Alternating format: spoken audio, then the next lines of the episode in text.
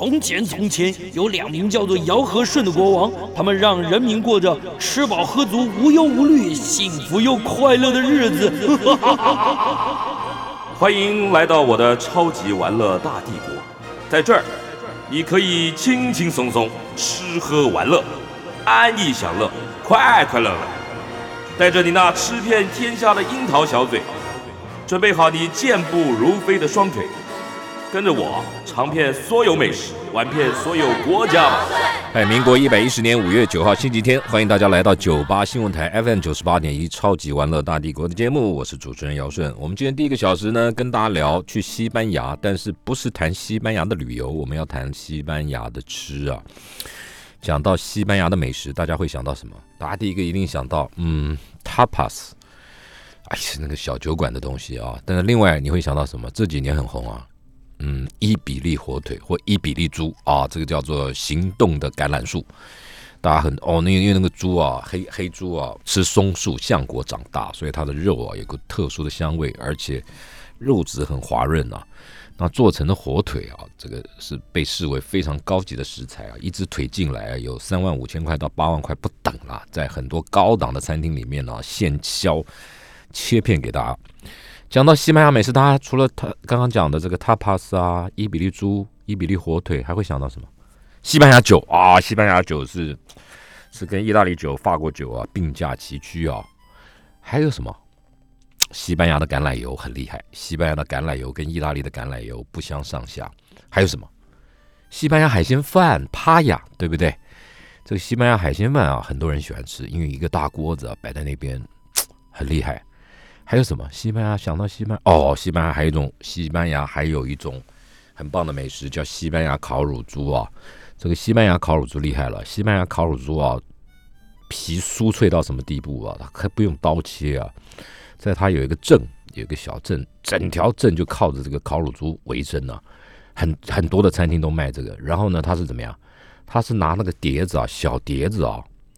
的侧面就可以把那个猪啊，脆皮乳猪把它切开来，吃完以后就把那个盘子啊往墙上一一摔，把那盘子弄碎，是要是要五入一煮的。讲到西班牙美食，还会想到什么呢？西班牙美食很多，其实最重要是这几年呢，西班牙美食啊，已经在国际餐饮业界啊，已经超过法国美食或是意大利美食，因为他在西班牙有一些前卫餐厅的主厨啊。在世界百大餐厅或世界五十大餐厅里面，曾经有几个主厨得到第一名啊，已经好几届，所以让西班牙的食物啊受到这个全世界的这个十家饕客重视，就发现哎，西班牙的食物啊不再像过往，它已经成为成为可以跟意大利或法国美食并驾齐驱的顶尖美食了。西班牙的食物到底怎么回事？最近市场上出了一本新书啊，叫做《西班牙美食史》。它的副标题叫做“西班牙料理不只是 tapas”。你看，我刚刚前面第一个就讲 tapas，结果他就打我枪，说不止 tapas。天培出版社出版的这本书呢，在二零二零年得到了世界美食家美食书的大奖，是最佳饮食史的书赏。那就是就是表示说啊，他非常有系统的整理出西班牙的饮食、西班牙的美食啊。有系统的整理出来，我觉得对喜欢美食的朋友，甚至喜欢去西班牙旅游的朋友，都可以去找一本这个书。为什么呢？因为去西班牙啊，你不可能只看观光旅游景点，你一定要享受在地的西班牙美食。你如果想要了解西班牙的美食的话，这本书提供了你一个非常重要的背景参考。到底这本书里面是强调什么呢？作者是谁？我们直接把天培。出版社的编辑编这本书的编辑庄婉华，请到我们现场来，跟我们来聊西班牙美食。最重要是聊这本书。婉华在我们现场，婉华，嗯，呃，主持人好，各位听众大家好。怎么会想要出一本这个书？因为其实我们现在就是大家也知道，从二零二零年之后就没有办法到四处去国门不开，嗯，对。那可是这时候又很想又很想去玩，怎么办？那当然就是透过那个文字，透过那个图像旅。做精神上神游，神游西班牙，神游对。那关于那个就是去玩嘛，那当然吃就是很重要的，嗯所以我们这个也可以当做好，我们下一次可出发去西班牙之前，好好的来预做点功课习一下，对，到底嗯去了那里、嗯千里迢迢，那你到底要吃到什么才是最地道的西班牙食物？天培出版社出关于跟饮食或是美食有关的书出很多吗？你们出版社？就是如果是天培来讲的话，嗯其实呃，这个是比较聚焦在人文上面哦就是呃这个这个品牌天培对这个品牌那像我们其嗯他还有践行文化跟九个，那嗯践行文化的跟饮食有关的，就比较是呃像食谱或者是那个就是日本方面的比较多。那叫践行文化。对嗯，对。那还有一个九歌，都你们都同一个集团。对，嗯九歌的话，呢当然就是以文学为主。这个我想就是大家小时候就会在课本里头看到的作者跟文章。例如，嗯，比方说启军啊，比方说张晓峰啊，哦，我以为是嗯苏东坡之类的，没有，是那个现代的杜甫、李白之类的啊，不是哦。是所以，所以你们你们是一个出版集团，然后它有分品牌，然后来出不同系统的系列的书。对，是天培是出跟人文比较有关的，对文化有关的书，然后里面又谈到美食、对有美食。那饮食，呃，比方说像跟西班牙有关的，我们嗯还有出像那个高地，嗯就是那个哦建筑师，对对对对对，哦厉害，呃嗯，对，那那就是那个算在天培里面，对，它也是算在天啊培里头。我他嗯。那就是那本书就是谈高地这个人跟他的作品。那他作品我们当然知道，就是在西班牙嗯，各个重就是重要城市加泰罗尼亚那个有有对我们去的景点一定要去嘛，圣家堂。嗯。对百年了，嗯已经听据说说快要接近完快要 听说快要完工，我觉得这不是了，我觉得这跟尼斯的海怪一样啊，永远两年就会有一个新闻，两年就会有一个新闻。就是其实你有没有觉得？你觉得它会不会完工？我觉得他不会，因为主要是主要是高地它本身的设计就是让它建筑变成一个有机体，呃所以它是可以一直长、一直长、一直长的。所以啊，所以它不会完呐、对它不会那怎么会说有个说法说快要完工？我觉得就是新闻嘛，对不对？对，对不对好？那所以就是你要去那边玩，然后你要去走这些景点，当然你一定要吃很多的东西。嗯然后刚刚像吃很多吗？当然啊，因为它是美食之都，所以那个我吃就好，为什么要很多？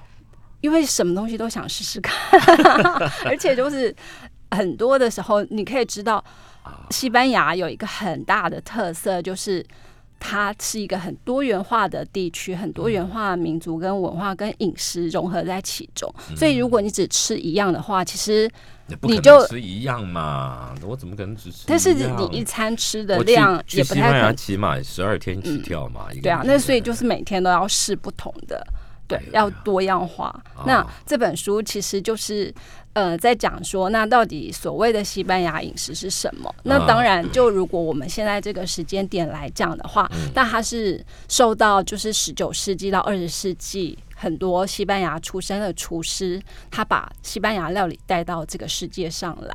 可是其实，就像这个作者那个来，你来介绍作者。玛利亚·何塞·塞维亚，我觉得你要把作者他自己本身他是 Maria Jose Sevilla，呃，嗯，他是出生于马德里，嗯马德里，，对，马德里也是一个美食之都嘛。嗯。可是后来他其实他是个作，他是个专业作家，对，他是一个作家，嗯。然后他自己本身也是一个厨师，啊，他也是个厨师啊对，OK，然后可是他后他有没有开。餐厅？呃，没有没有，哦。对，他是后来就搬离西班牙，他好像一九多少年就就就离开，然后跑到英国去了。对，然后很好玩是，他就自己说，哎，其实他原本在西班牙时候，他对西班牙料理其实没有特别的意识，嗯。可是反而是他离开了他的国家，他是西班牙人哦，对，他是西班牙人，嗯嗯，可是他离开了之后，然后到其他国家生活，他才开始渐渐想念起他的家乡味道，嗯。然后就开始去寻找。那这样这一连串的寻找当中，他就发现很有趣的是，哎，有的他以为。的西班牙料理，可是实际上去寻找它的身世，竟然是来自于南美洲，嗯。对，甚至来自于比方说菲律宾群岛，被他统治过的地方，对，就是西班牙统治过的地方。嗯，那南美也是啊，对对，是嗯，那是帝国时期了，对，就是他，所以西班牙强大的时候，嗯所以他就开始变成说，哎，他要从那个历史的脉络去看到底那要往前现在的西班牙料理怎么累积出来的。嗯。那其实我觉得就是，呃，这个是整个欧洲那几个国家，甚至包括像意大利、像法国，嗯他们其实呃是融合多元的那个文化。嗯那可是，在这样子。同样的融合多元文化的那个区域里头，为什么各国就长出他们自己完全不同的面貌？嗯，对，那我觉得是那个作者他在这本书里头，其实他也试图去提出他的解释嗯跟看法，嗯那就也带入了，哎、到底西班牙料理是什么？嗯，那包括像我们现在，我们也会想说，那到底所谓的台湾料理是什么？嗯它不是眷村料理吗？还是客家料理吗？还是什么？对，讲不清楚。嗯嗯嗯，那当然就是大家都会对自己国家的料理可以登上世界舞台有很大的骄傲，所以嗯他当然就要想说，那我要来试试看，告诉大家，哎，那到底什么是西班牙料理？我很好奇啊，就是说市场上关于介绍西班牙美食的书，台湾当然不多，但是在如果放大到国际市场看，应该很多。那你们怎么会去挑到了这位作者的书来出？因为他是二零二零年的最佳影视书赏，对不对？对是因为这个原因。就是一方面是这个原因，然嗯后另外一方面是，嗯、当我们我们其实一开始试图是看，哎，我们用什么样的方式来看各地的文化跟历史，嗯，对，那可是又不要像讲那个。比方说经济史那个 可能就太硬了或者是政治史，这些都很哦那想一想，哎、可以跟我们直接最相关，且可能会带入我们兴趣的，就是跟影视有关的。对，但是嗯介绍影视也很多人，你怎么会想到找到找到嗯这一位玛利亚和谁？因为它其实是就是呃英国的出版社，哦那他们其实就就有策划一系列的，都是以史的方式来谈饮食。哦，对那我们就是呃，在很多对看到看到这个书的资料，就开始呃阅读，然后发现哎、其实它真的写的很有趣，有一个特别的角度。编这本书的主责编辑嘛，对不对？嗯，是那你英文很好，还是西班牙文很好？有，我是英文，他他是用英文写作，所以你英文很好，嗯、基本上就是有一个翻译基本上的必须要。那是有一个翻译对翻译，呃，哦。那翻译杜嗯杜运慈，他啊本身其实也很喜欢到世界跑，哦。然后他也出过一本，哎，他出过两本书，叫做哦《蝶里温高山》，哦。嗯，然后就是他自己也本身有在学西班牙文，嗯嗯，那所以像这本书里头，当然谈到那个菜色的时候，嗯就会有很多西班牙文出现词，对，嗯因为那个就很难直接翻成。呃，台湾呃，就是很难翻成中文。比方说像 tapas，就是我们就一直在想，那怎么翻？它它要怎么翻？它嗯它是前菜吗？也不是，他是小菜吗？可是又跟我们现在讲的小菜又不太一样。下酒对菜，，然后就是，所以那个那好难翻哦。嗯，那怎么翻？最后没有翻，还是写 tapas，对 有，然后？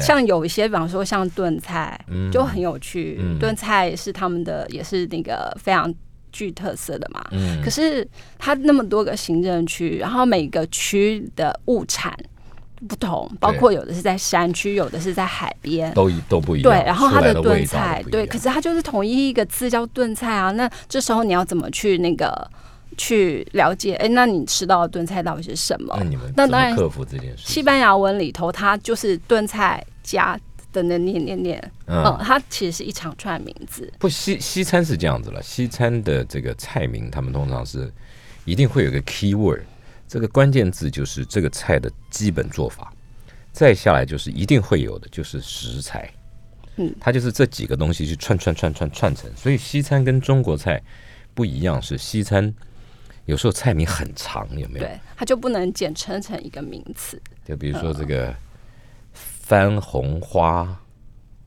西班牙米佐橄榄油炖香蕉之类的，对不对？对，就很长，但是你你你要去认识这些东西，我觉得对美食有兴趣的朋友，你可能要多看书，然后有一些美食的字典，它里面会把那些料理的 keyword，就是关键字，你看到那个字就大概可以了解，哦，这是炖的。你可能不认识所有食材，但是有一些做法上的关键字，那个就是 cooking way 啊，就什么叫靠，什么叫炖，什么叫煮，什么叫炸，那些字你先认识，然后再慢慢慢慢的累积，对不对？对，像他这里头就提到了一个一道叫，只有看那个名词的话，它是布丁。那我们会想到，哎，这个布丁，嗯，可是你会想到是甜的，对，但是结果那个，呃，因为我们就有请那个西班牙的官方导游，西班牙旅游畅销书的作者，就是请他呃推荐这本书嘛。那当他看到这个时候，因为他常年就生活在西班牙，他就说，哎，你这你要不要加注一下？它叫做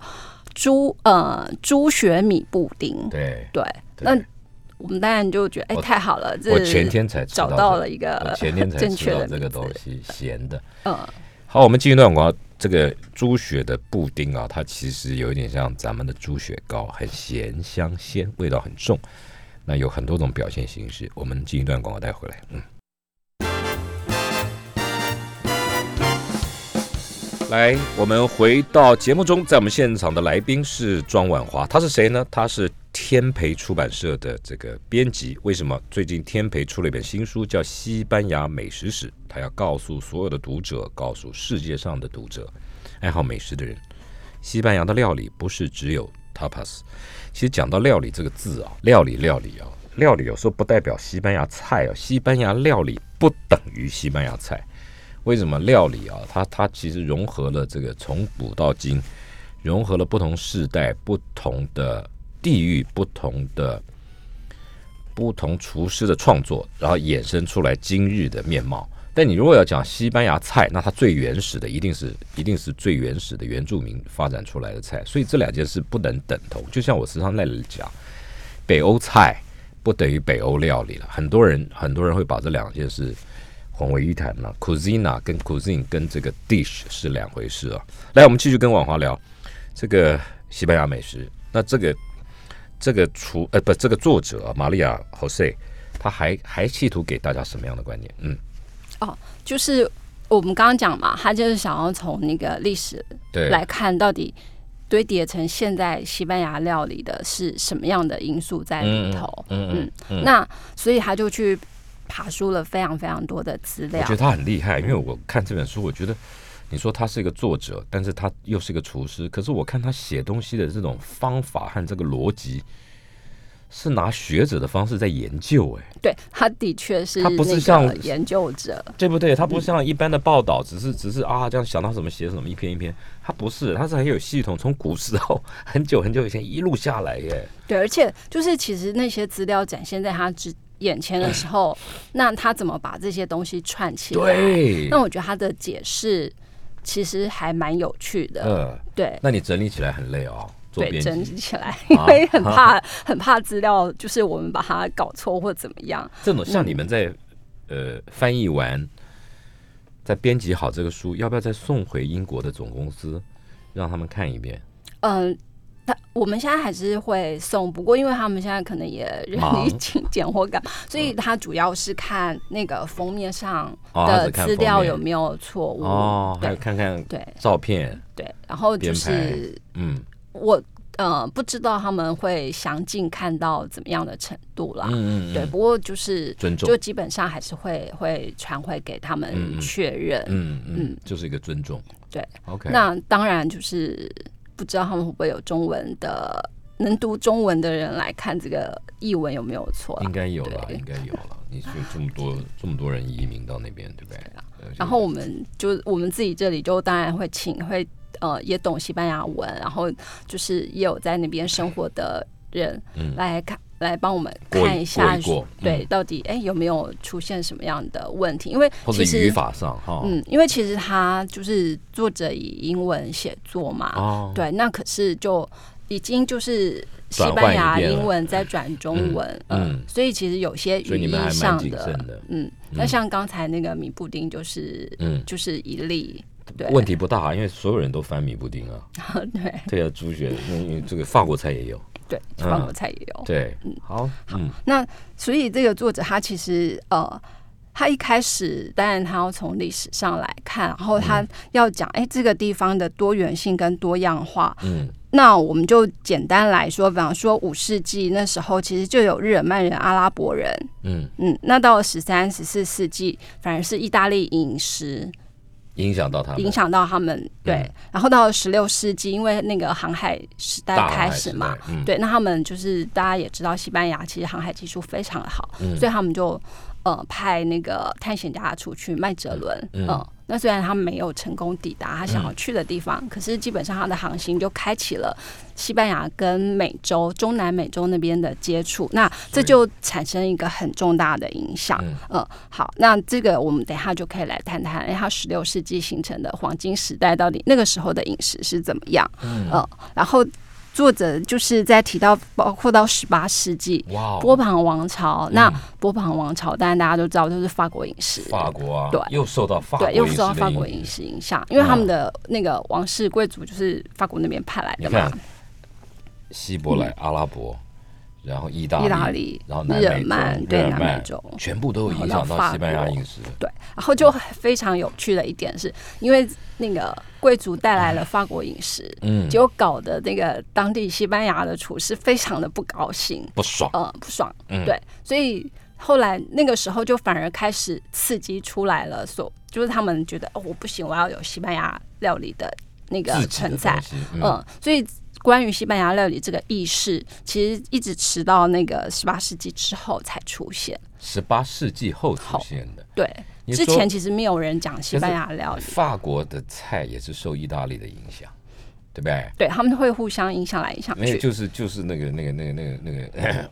凯撒琳公主嫁到了法国，带了十一个家厨，影响到了法国。哎，对，可是后来法国反而变成就是最先，应该是最先登上世界那个美食舞台的第一大国家。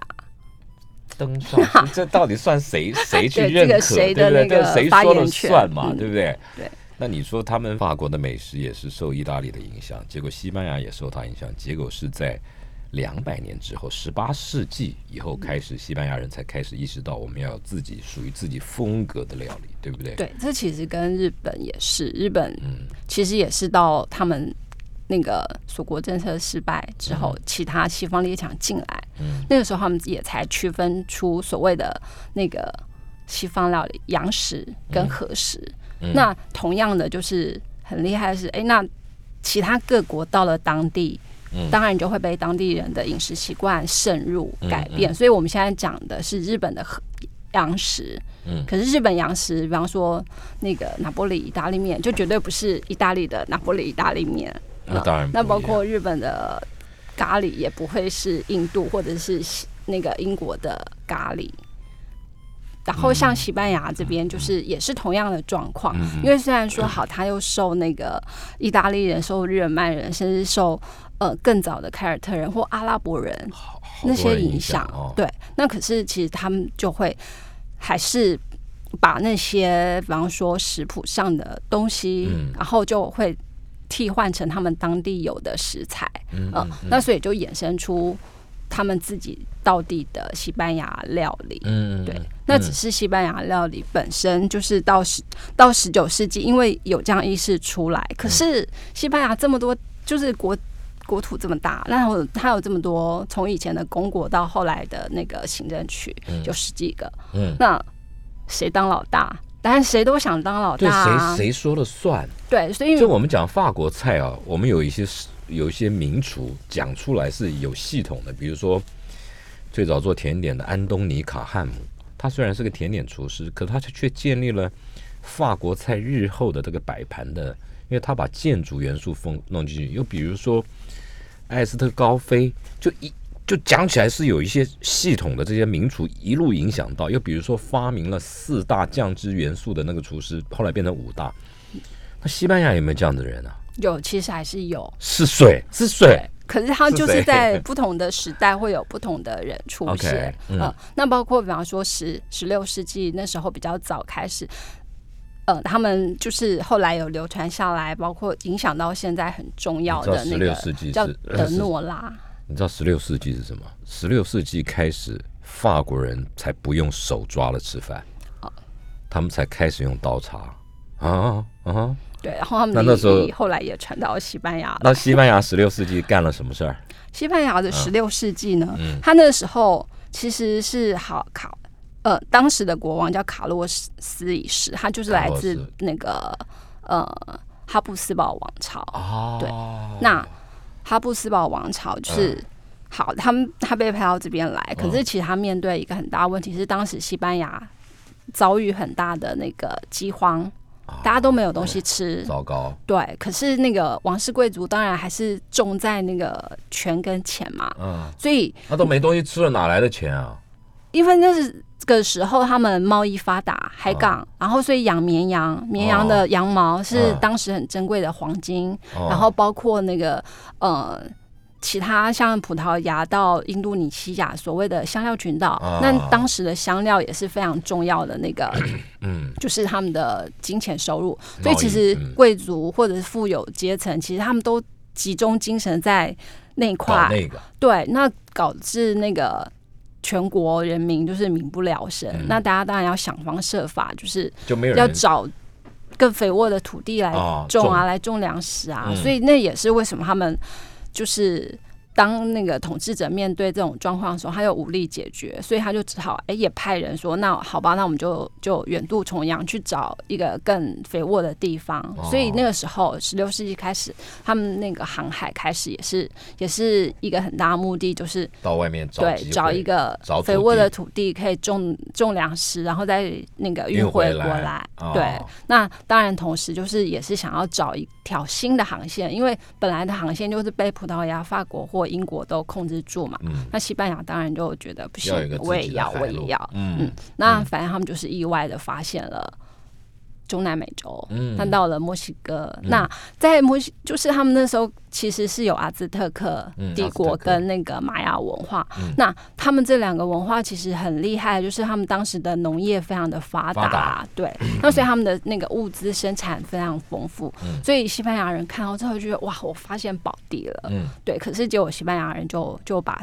西班牙 人民送到那里去，所以哦。那个时候大概有二十五万个西班牙人整个移民到那去。坐去。船那样过去对。一批又一批，对哎，那可是他们就是不会统治啊，然后变成到了那边之不会统后，治吗？他们还是有统治啊，呃，对，可是他们的统治呢，其实就是带了原本的那种贵族思想啊过去，啊所以他们不不去理会当地的，比方说基本建设，啊他们只要哎、我不管你用什么方法，然后你就是要给我那个交粮食出来，或什么或糖或什么，对嗯。他要的那些，那当然这些就大举破坏了那个当地原本很很完整、很富足的那种农业生产状态。嗯。对啊，嗯。然后所以其实除此之外，他们就是当时还有一个很重要的就是糖。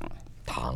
对，嗯。那他们也把这个技术，就是也带到那个中南美洲去，然制后糖的技术，对他们要在那边种甘蔗，然后要制糖嘛，嗯。嗯，所以他同时因为那边原住民当然没有这么多，嗯。所以也促成他们把非洲的人，哦。就非洲奴隶也是大量输入到中中南美洲。嗯，哦。那这些外来的物种，当然就是其实一方面也改变了那边的那个耕地嗯嗯系统，嗯对，那所以到底到底对那边好或者是不好，其实就还是有待历史来定论。可是嗯。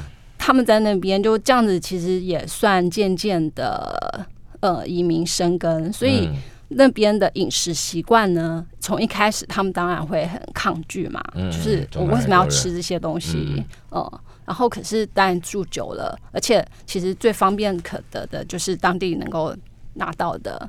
那个些食材，所以那些食材就也进入了西班牙人的那个饮食当中。嗯对，那当然又透过这样子航海贸易，所以又把中南美洲的东西其实就带到西班牙来。什么东西是最最明显的？中中南美洲的物产，比方说，我们现在知道全世界都有的巧克力，好，，OK，是这样子的哦。哦对。嗯那像巧克力，就虽然说，呃，我们进一段广告，好待会回来。巧克力跟西班牙也有关，嗯。来，我们继续跟着天培出版社的编辑庄婉华聊西班牙的美食。为什么天培出版社最近出了一本新书，叫《西班牙美食史》，要告诉所有的人，西班牙的料理不只是 tapas。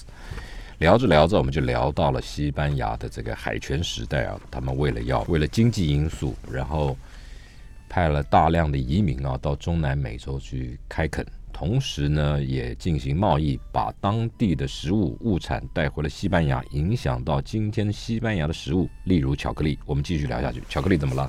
好，那个巧克力呢？它虽然说在那个，就是它那时候被引进西班牙，那当然在大厨手中就变成好很时尚的饮料，时尚对、哦、饮料啊，对它是而且用喝的，那时候巧克力用喝的，可是它的喝跟我们现在的喝又又不太一样，就是看看起来嗯比较像像接近。浓汤的那种就芝麻糊嘛。对对对，不会啊，广东菜里面那种糖水不是芝麻糊啊、腰果糊也是那样浓浓的啊，嗯，然？后他们就是把那个巧克力力做成那种糊状，嗯，对，然后可是因为其实一个呃，在中南美的那边，它原本是不加糖的嘛，嗯，对。可是到西班牙之后，因为它原本它的原味其实是带点苦味的，就像巧克力是苦的，你知道吗？对啊，就是巧克力百怎么做的分之九十九的那个，我前天才在吃，你看我的脸书，我前天才在吃九十九趴巧克力，嗯为什么？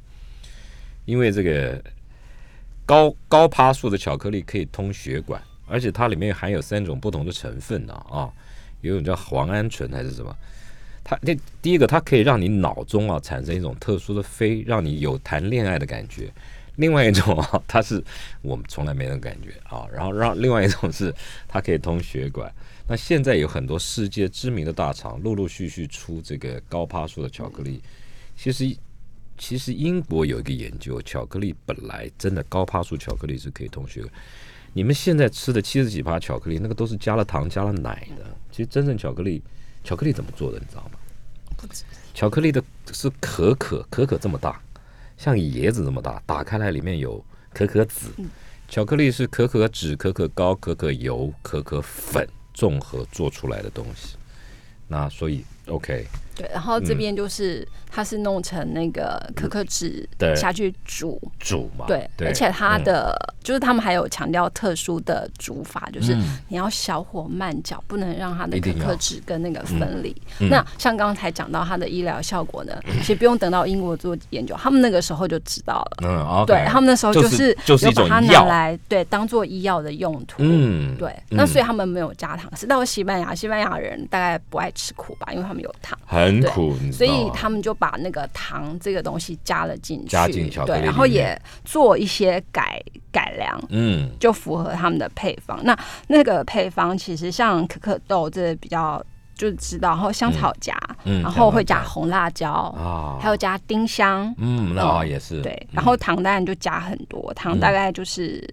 呃，这些东西的七倍以上，所以你就可以知道它加了多糖多少糖。七倍的糖，其他东西可能就是五十五克啊，人两百不是都糖尿病死掉了啊？对，会不会因为反反正哈布斯堡王朝它本身就有那种奢华的？对奢华，而且他们还有血统的内内部互相同性这样子，对，对，所以他们同就是宗同同种身子，体上都会有一些问题。可是像这个国王、就是，而且他们的下巴有个特征，对就会这样呃，啊然后就拒就造成他咀嚼上的困难。嗯可是这个国王就是卡洛斯一世，他又特别爱吃肉，呃，然后所以就而且又还爱喝啤酒，所以其实他当然身体不好。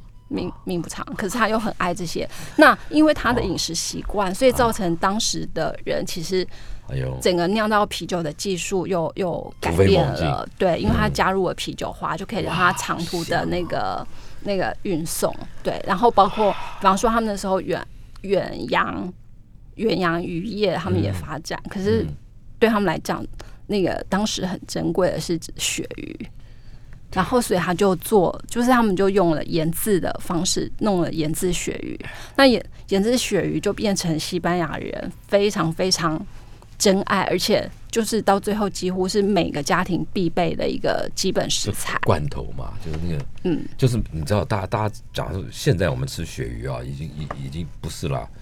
比如说你现在吃鳕鱼有好几种，一种叫圆鳕、扁鳕、龙鳕、银鳕，但是最新的一个证明叫做小南非小狼牙什么什么什么种鱼鳞，但不管了。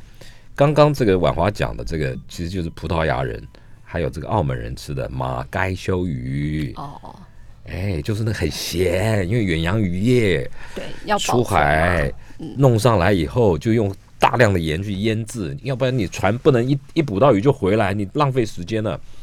在外面就是半年一年的，然后先盐腌制，冰冰冻起来再带回来。然后，所以就是这个技术，就是他们也运用到，因为幅员广大嘛，那你在海边的省但那个嗯。鱼、鱼介类都没有问题，可是你要怎么运到内陆？对，那它就会变成也是用研制。的方式。嗯，那所以变变成说，哎、那好，光是海鲜，这是西班牙人很很很重要的一个食材。嗯。可是，在海海沿海的城市跟内陆的城市，它的料理方式就完全不。一样。嗯，哦，对。嗯。那所以像他们就说，哎、好，你同样一一顿，嗯、同样一道叫做什么美味白酱鱼、美味白酱鸡、美味白酱什么什么什么，嗯。呃，那可是就是，哎、你要知道说，那那你到你到北方，那你要吃的是美味白酱什么？什么？对，你就不要到北方的时候，你就吃，你就说我要吃美味白酱鱼，哦 那没个做出来的就不同了。嗯嗯，所以这个是西班牙料理它一个很有趣的地方。嗯，对那包括像就是好，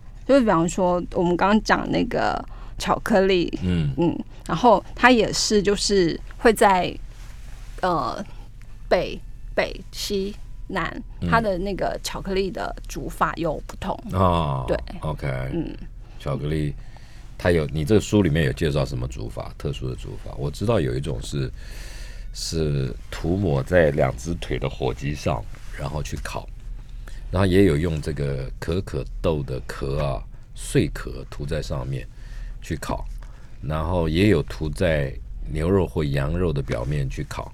那其实一般人是没有办法吃的，为什么？那个都是要祭天祭神用的，因为巧克力非常的昂贵，以前，嗯。嗯，对，可是就到现在还是很昂贵啊，对不对？可是他们还是有那个比较平民吃真的吗？有平民？克力，有平民版巧克力？就是对。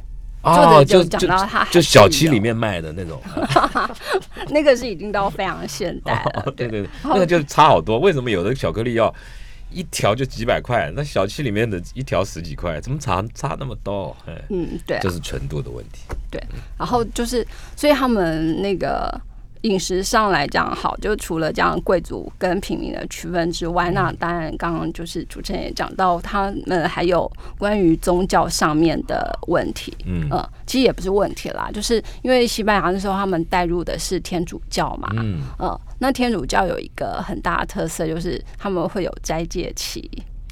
那斋戒期的话，就是不能吃肉。嗯嗯，他们也是不吃肉，嗯，对在戒月。那可是期对对大家来讲，怎么可能不要吃肉？虽然说肉还是很昂贵啊，可是他们还是很想吃啊？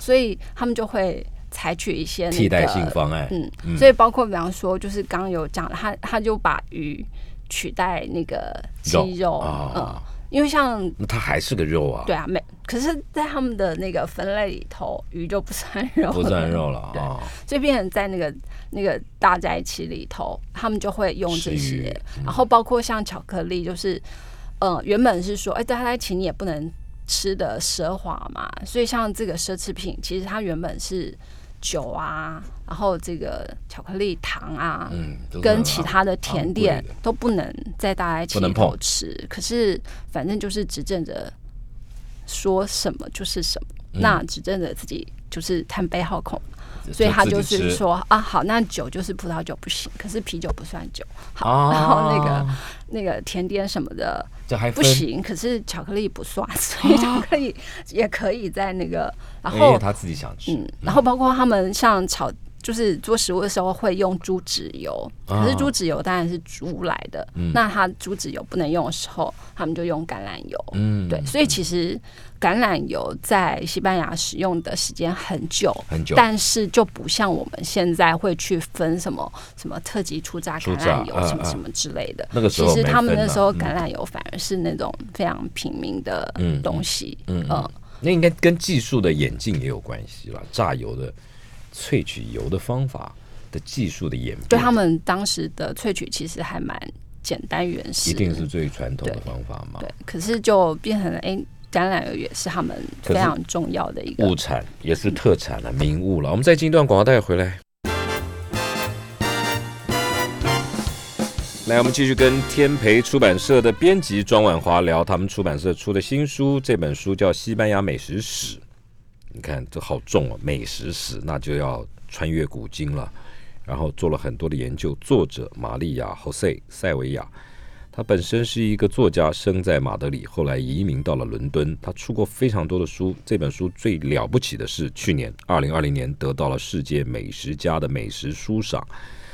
是最佳饮食史的书哦，那可见这个书有它一定的地位啊。也就是说，他探究西班牙的饮食文化史，花了非常多的功夫。那我自己看了，简单的看了一下，确实是它，它像一本，它像一本嗯很有深度的这个这个论文。对于西班牙的饮食从古到今是怎么发展而来的，我觉得可以建立一个基本的观念。来，我们继续聊下去。像刚刚我们聊到了巧克力，嗯，再来。好，那那个。这些美食，嗯，然后呢？为什么作者可以找到这些资料？那其实那时候有留下了不少的食谱，对，然后从食谱里面去找。对，那除了从食谱之外呢？其实还有一一个很有趣的，就是他们当时的文学，十五六世纪的时候，其实就就开始有小说创作，真的耶。然后就是要从古古代里面书去找，对不对？对，嗯，不管什么书都可以找。所以像我们讲堂吉诃德嘛，嗯，他。就是我们想到的，他会跟吃有关，他他跟吃有关，而且后看了这个作者写的才发现，哎，就是没有才会注意到，不然他可能会被你当成就是一段过场。比方说，他里头就提到有那个他的主角，嗯，跟他的仆人要去那个就是在旅途上，嗯，然后呢，他们被邀请去参加一场。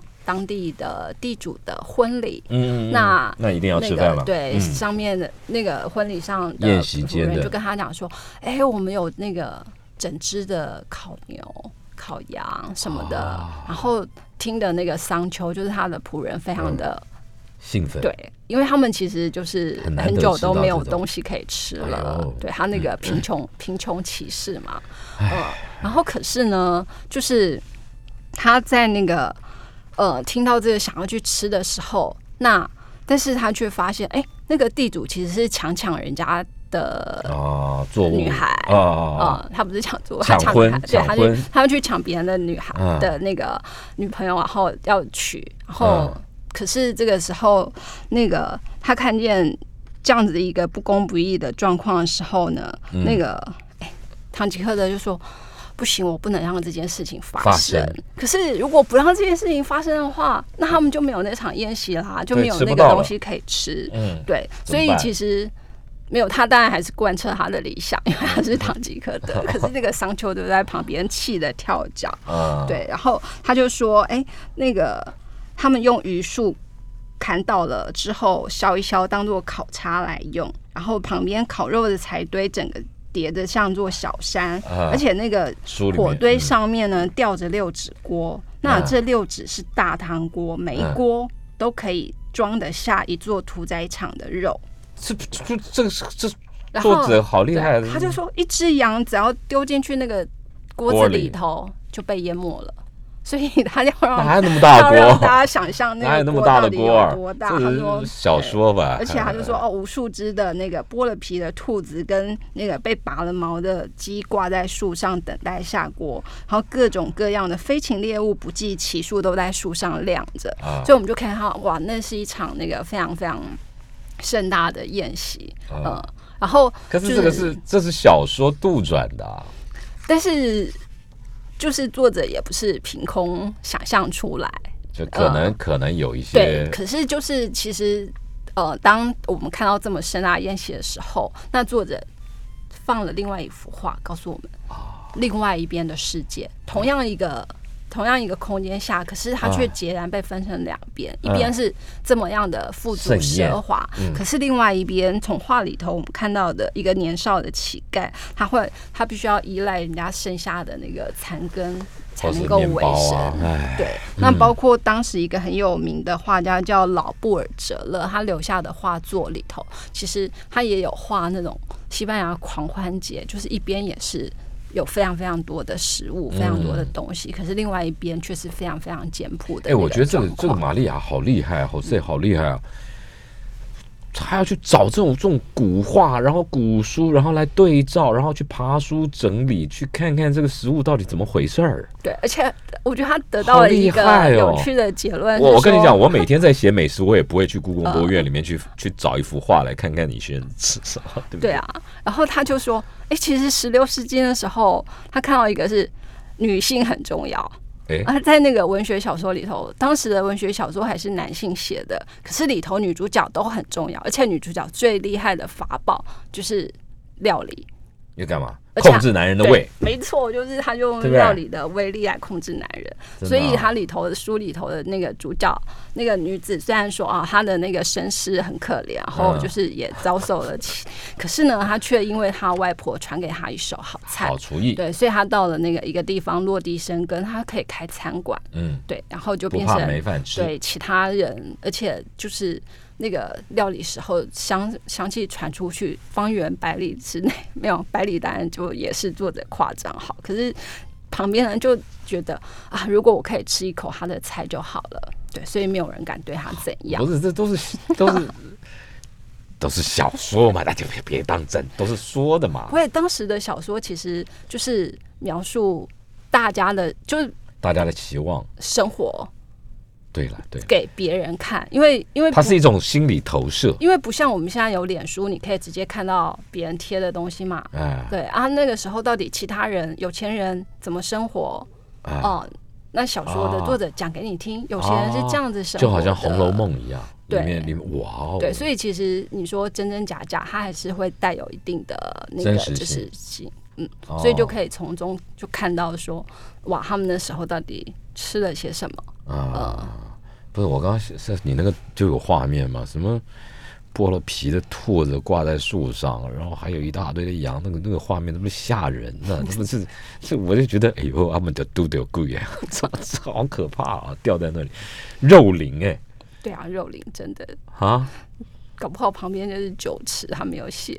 对呀、哦，吓死人！好了，还有什么堂吉诃德也也也被扯进来了，嗯，对啊，就、嗯其实就可以看到，哎，这整个那个西班牙料理真的非常的丰富，嗯丰富到嗯，好，即使我编完这本书，我还是很难记得记不那到底住对对对，所以下次大概可能要把书带。我觉得，我觉得没关系啦。就是你，你今天如果对美食有兴趣的朋友，你在任何地方要出去度假的时候，找一本这个书啊，来来来看，每天看一点，看一点啊，慢慢慢慢你就会累积了。我觉得所有的学问都都是，然后然后要印证啊，要去对照。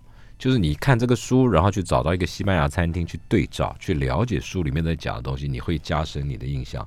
如果你对西班牙食物、西班牙美食、西班牙旅游有兴趣的朋友，可以去找这本书，天培出版社《西班牙美食史》，西班牙料理不止 tapas。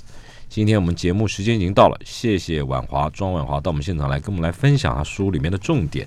当然了，一个小时永远都不够，所有的精华还是得要靠你自己去把这本书读完。我们今天谢谢婉华到我们现场来，谢谢，拜拜，谢谢嗯，拜拜。